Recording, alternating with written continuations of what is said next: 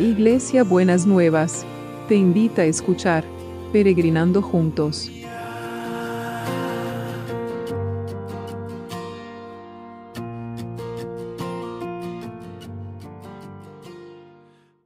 Buenos días mis peregrinos y peregrinas, ¿cómo andamos para empezar este sábado? Ya el fin de semana, ¿qué le parece? ¿No? Increíble. Eh, así que bueno, disfrutémoslo y transitémoslo también, como siempre les, dijo, les digo, tomados de la mano del Señor.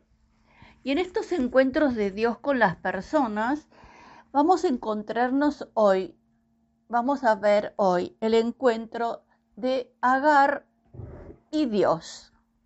Y lo vamos a ver en el capítulo 16 de Génesis, que dice así. Ahora bien, Sarai, la esposa de Abraham, no había podido darle hijos, pero tenía una sierva egipcia llamada Agar. Entonces Sarai le dijo a Abraham, el Señor no me ha permitido tener hijos, ve y acuéstate con mi sierva, quizás yo pueda tener hijos por medio de ella. Y Abraham aceptó la propuesta de Sarai.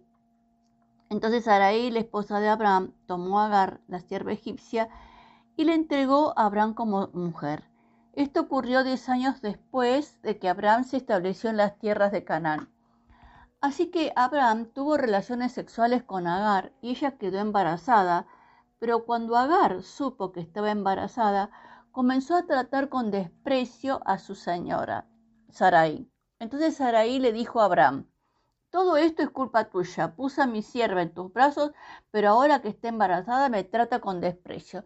El, Señor mostrará quién esté equivocado, tú o yo. Abraham respondió, mira, ella es tu sierva, así que haz con ella como mejor te parezca. Entonces Sarai comenzó a tratar a Agar con tanta dureza que al final ella huyó. El ángel del Señor encontró a Agar en el desierto junto al manantial de agua en el camino que lleva a Sur. El ángel le dijo, Agar, sierva de Sarai, ¿de dónde vienes y hacia dónde vas? Estoy huyendo de mi señora, Sarai, preguntó, contestó ella. El ángel del Señor le dijo, regresa a tu señora y sométete a su autoridad. Después añadió, yo te daré más descendientes de los que puedas contar.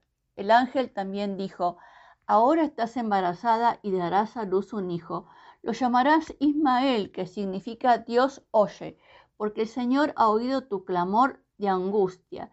Este hijo tuyo será un hombre indomable, tan indomable como un burro salvaje. Levantará su puño contra todos y todos estarán en su contra. Así es, vivirá en franca oposición con todos sus familiares. A partir de ese entonces, Agar utilizó otro nombre para referirse al Señor quien le había hablado. Ella dijo, tú eres el Dios que me ve. También dijo, de verdad he visto a aquel que me ve.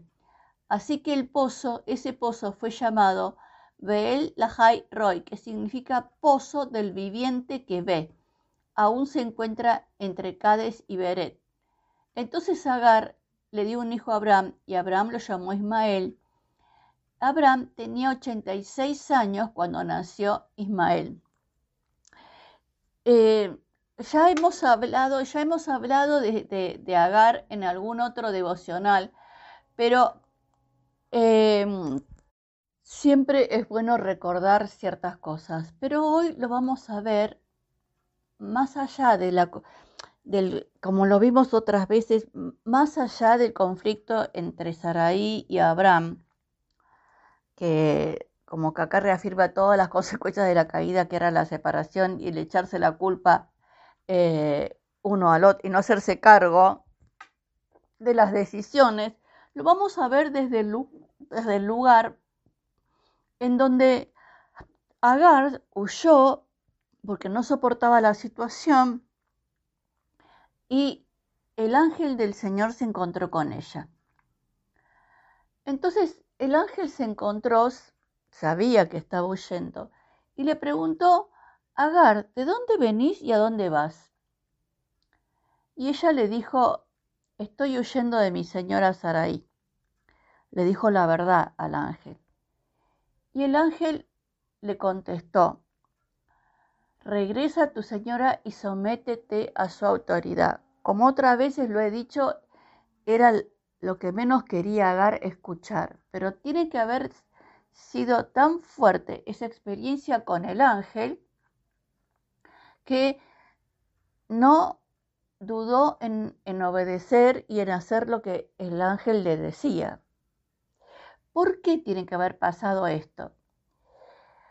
Por dos cosas. Primero, el nombre que, el ángel le dijo que le ponga a Ismael. El Dios, Dios oye.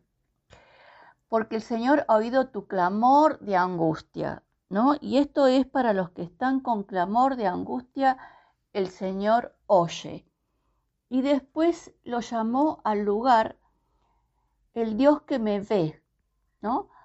De verdad he visto a aquel que me ve. Se sintió tan reconocida, como tan eh, identificada con lo que el ángel le decía, como que sabía lo que le pasaba, la vio como persona, la vio en su clamor, la vio en su dolor, la vio en su angustia, pero le dijo algo que aunque no le gustó, era lo que tenía que hacer porque una mujer en Medio Oriente, todavía hoy, sin el hombre y en esa época peor, eh, iba a morir ella, iba a morir su hijo. Entonces, este Dios que me ve, ¿cuántas veces necesitamos que los demás nos vean como verdaderamente somos, que nos vean en nuestra humanidad y no que nos vean en un personaje o, o con lo que nos quieren vestir, ¿no? Entonces, el Dios que me ve. Yo creo que usted medite y que usted trate de identificar a lo largo de su vida los momentos en que usted podría reconocer que si el Señor hubiese estado al lado suyo, usted hubiese podido decir lo mismo que, que Agar. El Dios que me ve. Tú eres el Dios que me ve. Gracias Señor porque vos sos un Dios que nos mira, que nos mira con amor, que nos mira con cuidado, que nos mira con compasión y nosotros podríamos hoy levantar un altar que, como Agar que dijera, el Dios que me ve. Así que te damos gracias por poder tener esta, esa realidad y poder tener esa experiencia. Y queremos dejar, darnos esta sensibilidad para ver cómo vos nos ves a nosotros y poder mirarnos con tus ojos. En el nombre de Jesús. Amén y amén. Y bueno, vamos a orar por las necesidades, ¿sí?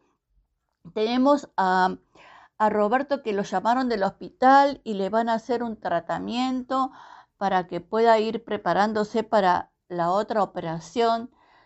Es largo, así que oremos por él y por la esposa que están yendo y viniendo en este, en este transitar tan largo. Pero yo te digo, Roberto, en el nombre de Jesús, que hay un Dios que te ve, hay un Dios que te ve y hay un Dios que está escuchando tu clamor y tu angustia, como, como pasó con, eh, con Agar y por eso le puso el nombre a Ismael. Hay un Dios que te oye, eh, oye tu clamor en tus momentos de angustia.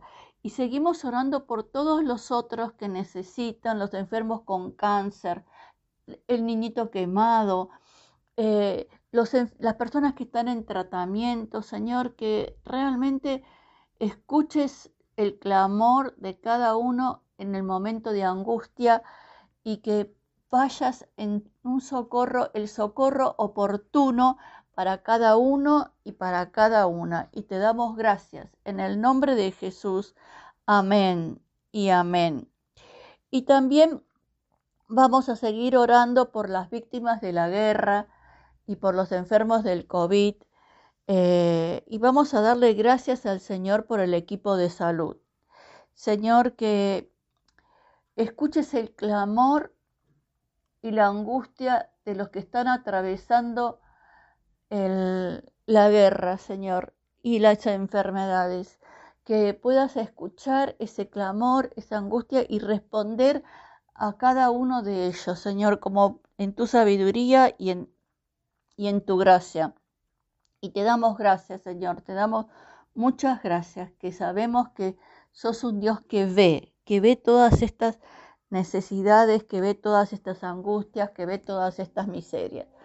Y también, Padre, en el nombre de Jesús, seguimos orando por, para que la educación aumente su nivel y provea abundantemente, capacite abundantemente y dé la formación que se necesita para responder a las expectativas del mercado y que las personas puedan aprovechar esas oportunidades en el nombre de Jesús. Y seguimos orando por, por el trabajo y ayer me mandaron, me mandó un mail, una, un WhatsApp, una peregrina diciendo, agradeciéndome las oraciones por el trabajo, pero también diciéndome que hace tres meses que está en un trabajo. Así que damos gracias al Señor porque Él va contestando las oraciones aunque nosotros no lo veamos, aunque yo, por ejemplo, que, oro todos los días, eh, no, no, no lo vea, pero sé que Dios va contestando las oraciones y que es un Dios que oye el clamor de sus hijos.